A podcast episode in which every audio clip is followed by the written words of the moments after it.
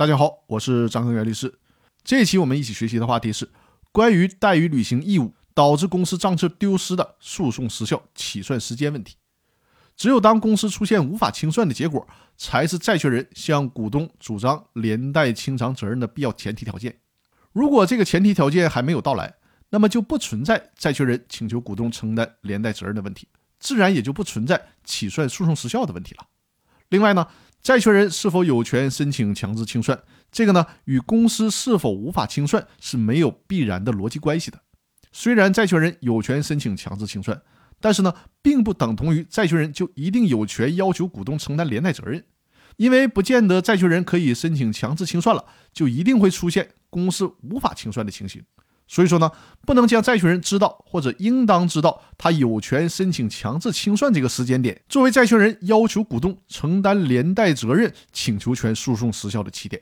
也就是说呢，这两个起算点的标准是不一样的。那到底什么时间开始起算诉讼时效才比较合理呢？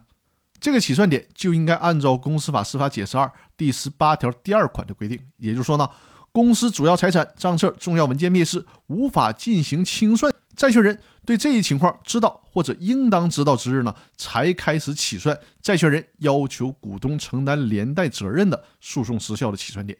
所以说呢，《九民纪要》的第十六条第二款的表述是这样的：债权人以《公司法司法解释二》第十八条第二款为依据，请求有限责任公司的股东对公司债务承担连带清偿责任的。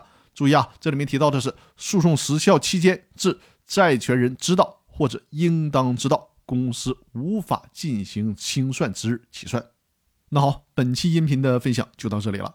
如果大家有线下公司股权类法律服务的需求，可以和我取得联系。我的微信号是五二幺五六三二。